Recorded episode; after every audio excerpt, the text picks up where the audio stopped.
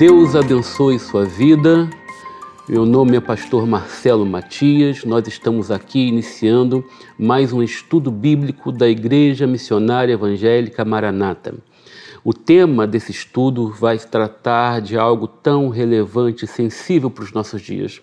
Nós vamos falar sobre a pandemia num ponto de vista da fé, da nossa fé. Vamos ter duas aulas sobre este tema. O primeiro vai falar a respeito de uma visão da pandemia da Covid-19, sob o ponto de vista da soberania de Deus, do sofrimento humano e da escatologia. E no segundo estudo, nós vamos falar a respeito da pandemia e da igreja.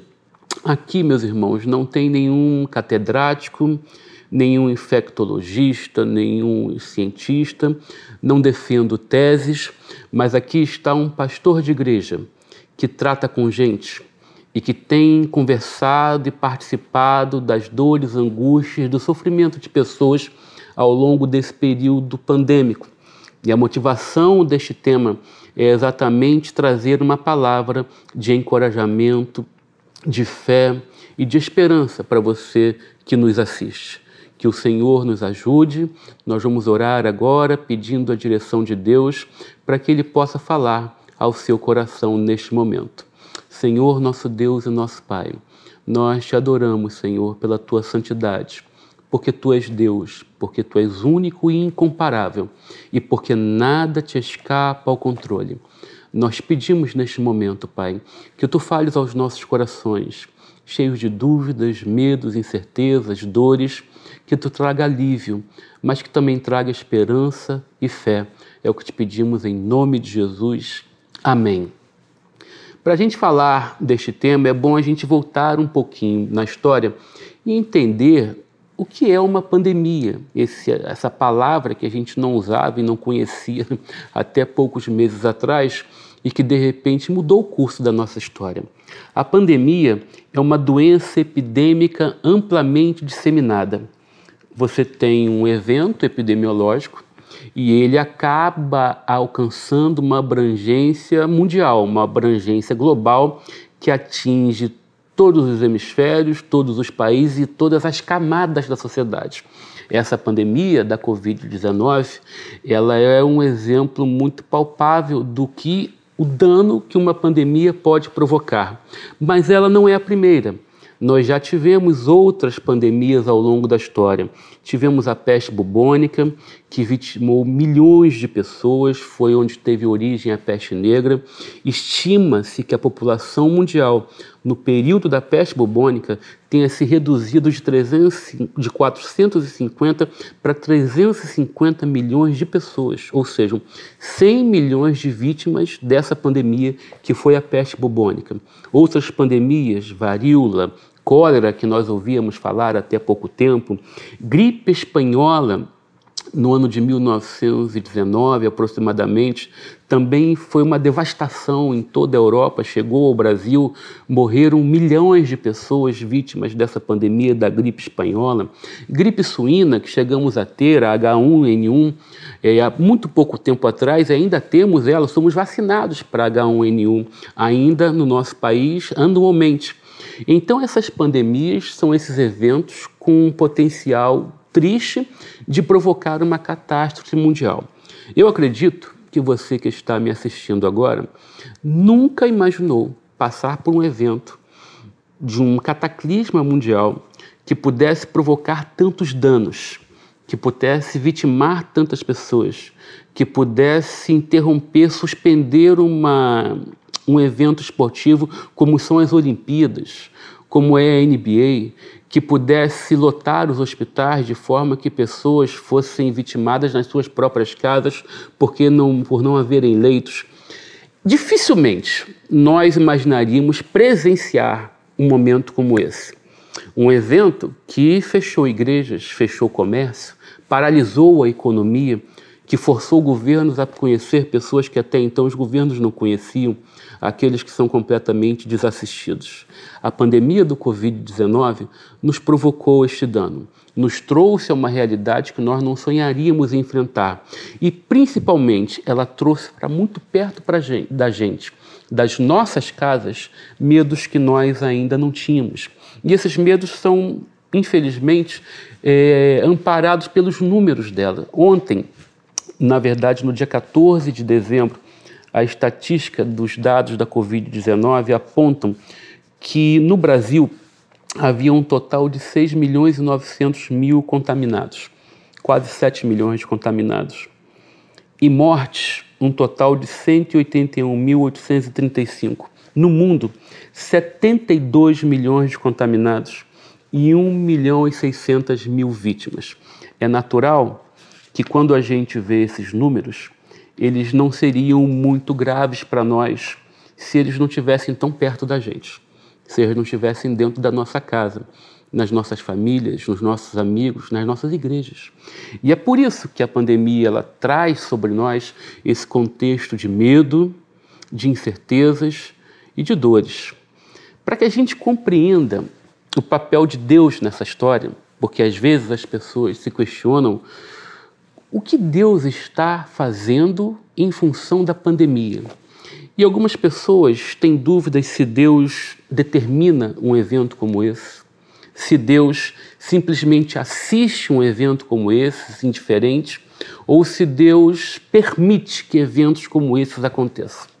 É natural pessoas se perguntarem se isso é algo que Deus determinou que ocorresse, se Deus simplesmente assiste indiferente ao que está acontecendo, ou se Deus permite, sob o seu controle, que algo como a pandemia do Covid-19 aconteça. Para que a gente compreenda a soberania de Deus sobre este tema da pandemia e sobre as nossas vidas, sobre o governo da nossa vida, é importante a gente lembrar de alguns conceitos da humanidade, da sociedade. Evolução, não a teoria da evolução, que por ser uma teoria, ela precisa também de fé para que se creia nela. Não somos só nós que cremos na criação, que temos fé para acreditar nisso. Quem crê na teoria da evolução também precisa de fé, porque ela não pode ser provada. Mas o que eu estou falando em evolução, eu falo da evolução natural da humanidade, da evolução natural das raças, da evolução natural de pandemias, de doenças que não existiam e que, de repente, por uma mutação, pelo encontro de um vírus com outro, acabam surgindo e acabam nos acometendo. Há uma evolução natural da humanidade e esta evolução ela pode nos levar a eventos negativos como os que nós estamos tendo hoje em dia. É importante a gente entender o sentido de degradação. Há uma degradação natural da humanidade por conta da sua natureza má. Então a humanidade ela toma posse de algo que não lhes é devido ela pratica, ela planeja a maldade, ela planeja guerras, ela planeja o mal, de forma que a degradação da humanidade tão visível próximo da gente, dentro das nossas casas, nas nossas esquinas, nos governos mundiais, é natural que essa degradação da humanidade seja algo propiciatório para que existam eventos como esse da pandemia. A corrupção, e quando eu falo em corrupção, não estou falando dos malfeitos, dos desvios públicos ou políticos ou o que quer que seja, eu estou falando de corromper de situações em que há uma, um, a situação se corrompe naturalmente. Nós vimos há pouco tempo um evento no Rio Grande do Norte em que uma falésia devido às ondas do mar que batiam nelas, fez com que ela desmoronasse e vitimasse uma família com uma criança. As coisas se corrompem naturalmente por um outro aspecto que é o chamado de esgotamento. A terra, meus irmãos, ela esgota os seus recursos. Ah, poderíamos dizer que a terra está um pouco cansada da gente, porque o homem usa indevidamente, irresponsavelmente esses recursos para a sua sobrevivência. Tudo poderia ser feito de uma forma melhor planejada, de uma forma melhor feita, melhor orientada, de uma forma mais justa, de uma forma mais eficaz, mais equilibrada. Mas a verdade é que há um esgotamento da natureza. Os recursos da natureza estão naturalmente se esgotando porque eles não suportam a nossa necessidade de consumi-los. Diante disso, a gente olha para a humanidade e vê que muito do mal que nos assola, e nós estamos tratando da pandemia da Covid-19, ela tem a sua origem, a sua disseminação e os seus danos provocados em consequência da ação humana. É, não entramos no mérito da origem, da forma como o vírus foi, foi trazido à humanidade, mas é fato que ele tem origem em uma comunidade onde animais eram armazenados talvez de forma indevida, e isso criou um ambiente perfeito para que esse vírus pudesse existir e se espalhar tão rapidamente como ele se espalhou, desmontando governos. Não é o governo brasileiro, não é o governo da América do Sul. Governos mundiais de grandes potências foram desmontados, foram surpreendidos sem ter reação diante desta tragédia da pandemia 19.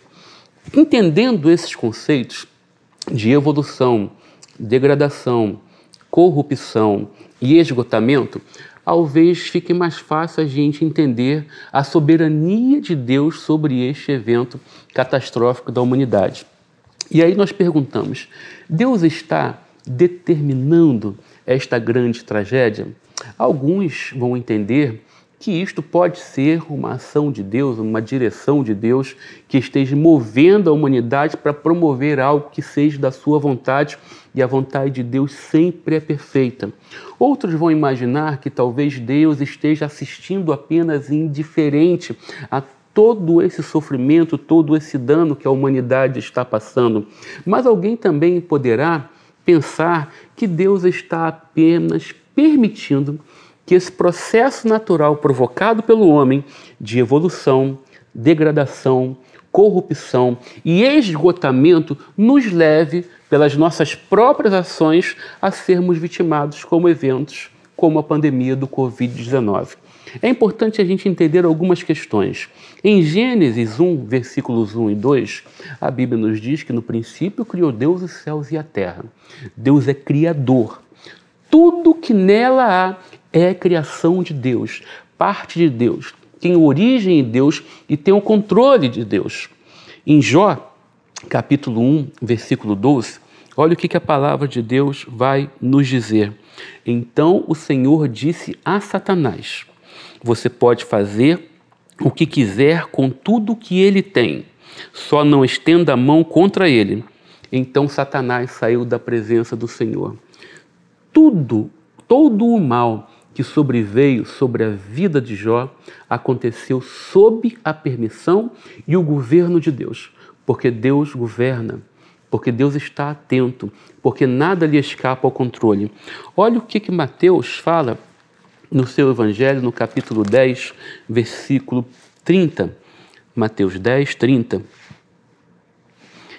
Nem sacola para o caminho, nem duas túnicas, nem sandálias perdão, versículo 29 e 30. Não se vendem dois pardais por uma moedinha, entretanto, nenhum deles cairá no chão sem o consentimento do Pai de vocês, sem a permissão de Deus. E quanto a vocês, até os cabelos da cabeça de vocês estão todos contados. Portanto, não temam, vocês valem bem mais do que muitos pardais. Esta palavra, meus irmãos, que atesta a respeito da soberania de Deus na vida de Jó e a respeito das nossas vidas, de que até os cabelos das nossas cabeças estão contados e não caem sem a permissão de Deus, apontam com um equilíbrio na direção de que Deus é soberano. Deus governa, ele tem o controle e ele permite que em determinados momentos o mal chegue sobre nós. E aí nós vamos tratar da pandemia e do sofrimento humano também à luz da Bíblia Sagrada. É o segundo ponto que nós vamos estar tratando a respeito da soberania de Deus e agora do sofrimento humano. A pandemia sobre o ponto de vista do sofrimento humano. O texto sagrado vai nos trazer alguns exemplos que apontam na direção do sofrimento que o homem terá ao longo da sua vida em consequência da queda e do pecado. Em Gênesis capítulo 3, versículos 16 e 17, é anunciado ao homem e à mulher, a Adão e Eva, que a consequência do pecado, a consequência da desobediência, levariam eles ao sofrimento. A mulher padeceria de dores no parto e o homem padeceria de sofrimento para partir da queda se sustentar com o suor do seu trabalho. Mas existem também circunstâncias na Bíblia Sagrada que nos apontam claramente para a forma como Deus participa do nosso sofrimento. E nós podemos fazer, analisar isso, por exemplo, no episódio da ressurreição de Lázaro, que está narrado lá no capítulo 11 do, 11 do Evangelho de João. Na ressurreição de Lázaro, quando Jesus é avisado de que Lázaro estava doente, Jesus está consciente de que a missão que ele tem a fazer tem um tempo específico. Ele adia um pouco a sua chegada até a cidade onde Lázaro está, agora já sepultado, e as irmãs de Lázaro, Marta e Maria, ao verem Jesus, elas falam a mesma expressão: Senhor, se estivesses aqui, nosso irmão Lázaro não haveria morrido. É interessante notar, meus irmãos, que Jesus sabe exatamente o que ele vai fazer. Jesus sabe que irá ressuscitar Lázaro, mas a palavra dessas mulheres, dessas irmãs, para Jesus a respeito do sofrimento e da angústia dela diante do luto, fazem com Jesus se contorça as suas entranhas, fazem com que Jesus se comova e leva Jesus às lágrimas. Não por causa de Lázaro, porque Lázaro seria ressurreto, mas por causa da dor de quem ficou, por causa da dor do luto. Esta palavra, este texto, nos aponta na direção de um Deus, nos aponta na direção de Jesus, que se compadece e participa das nossas dores, especificamente na dor do luto, na dor do luto de Marta, Marta, na dor do luto de Maria e na dor do nosso luto.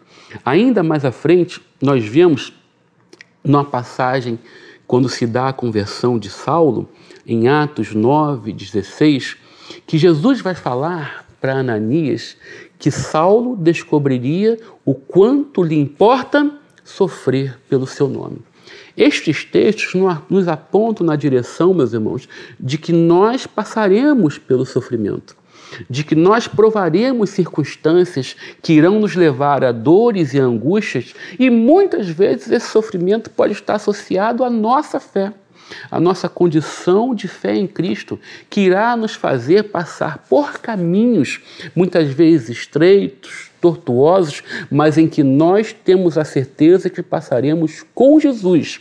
Estes textos falam e apontam na direção de que Jesus participa do nosso sofrimento. Tim Keller tem uma frase que diz: Se você está sofrendo, mesmo sendo inocente, e permanece fiel, você está vencendo Satanás.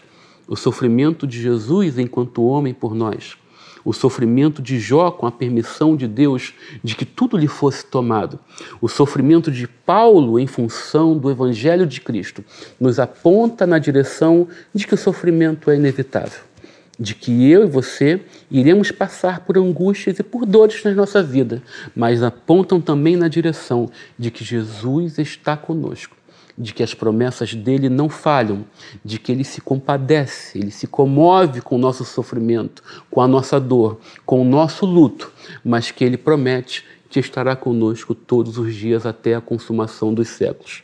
Então a pandemia, ela, ela, ela, ela meio que escancara um pouco as nossas fragilidades, os nossos medos. Eu não sei como você está me assistindo agora. Eu não sei se você tem um ente querido que neste momento está passando por uma situação de internação.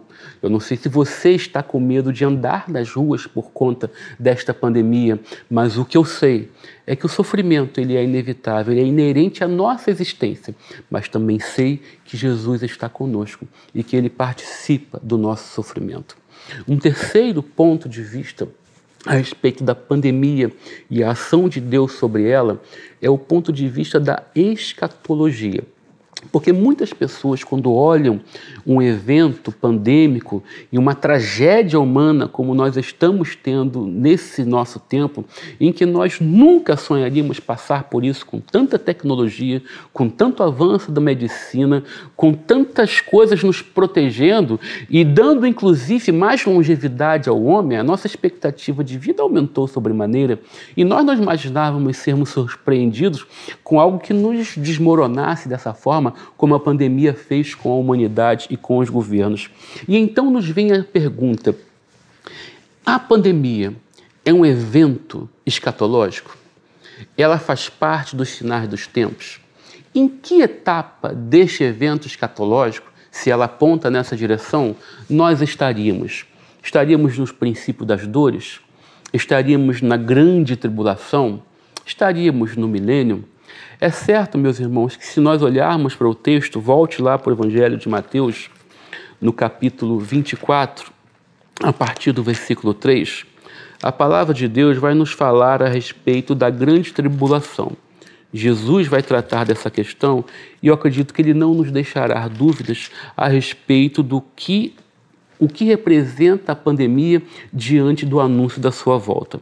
Mateus 24, a partir do versículo 3, diz o seguinte: Jesus estava sentado no Monte das Oliveiras quando os discípulos se aproximaram dele e, em particular, lhe pediram: Diga-nos quando essas coisas vão acontecer e que sinal haverá da sua vinda e do fim dos tempos. E Jesus respondeu: Tenham cuidado para que ninguém os engane, porque muitos virão em meu nome, dizendo: Eu sou o Cristo, e enganarão a muitos e vocês ouvirão falar de guerras e rumores de guerras. Fiquem atentos e não se assustem, porque é necessário que isso aconteça, mas ainda não é o fim. Porque nação se levantará contra nação, reino contra reino. Haverá fomes e terremotos em vários lugares, porém, todas essas coisas são o princípio das dores. Vocês serão entregues para serem maltratados, e eles o matarão. Vocês serão odiados por tempo. Muitos hão de se escandalizar, trair e odiar uns aos outros.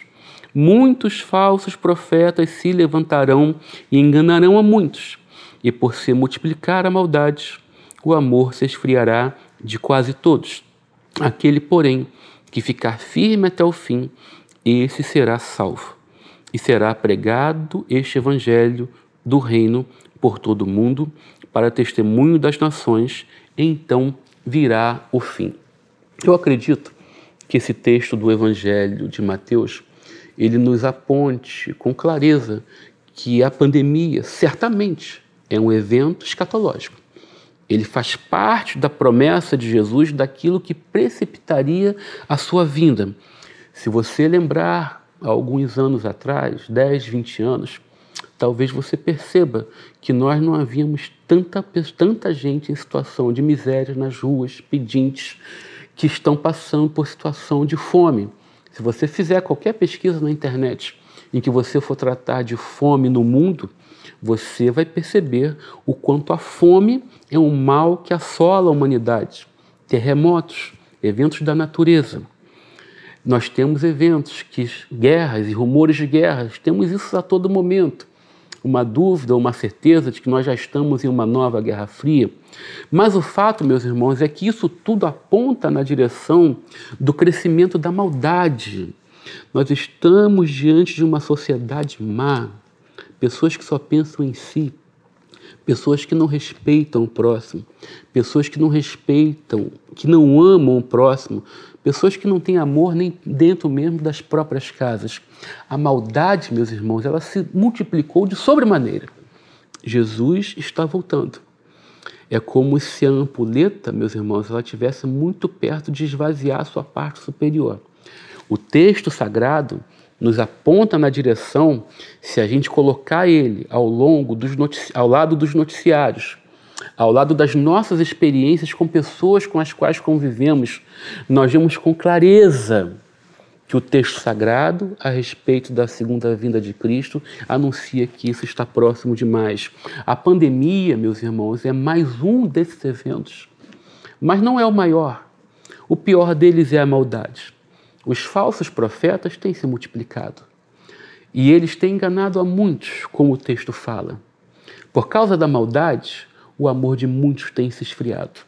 Mas Jesus anuncia que aquele que perseverar até o fim será salvo.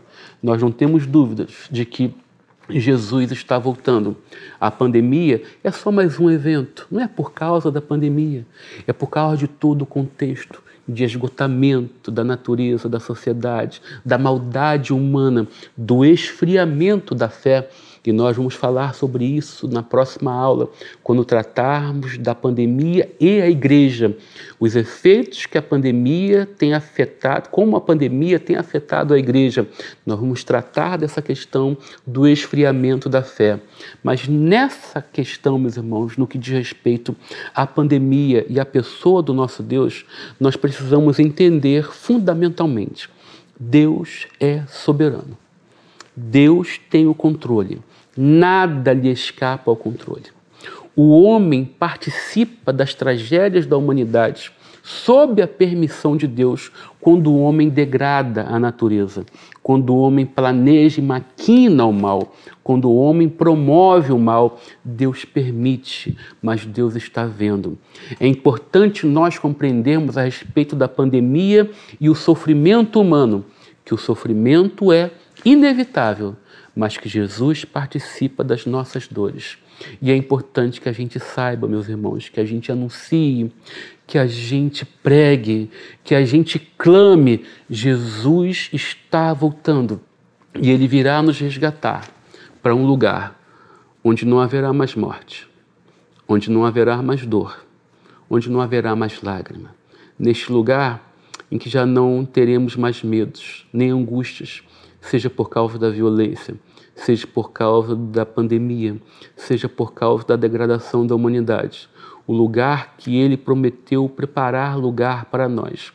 Este lugar, meus irmãos, é a nossa esperança maior, porque foi para isso que eu e você fomos comprados pelo precioso sangue de Jesus para termos a vida eterna, para sermos salvos e para estarmos novamente em uma condição de criatura perfeita de Deus, como Ele assim nos fez.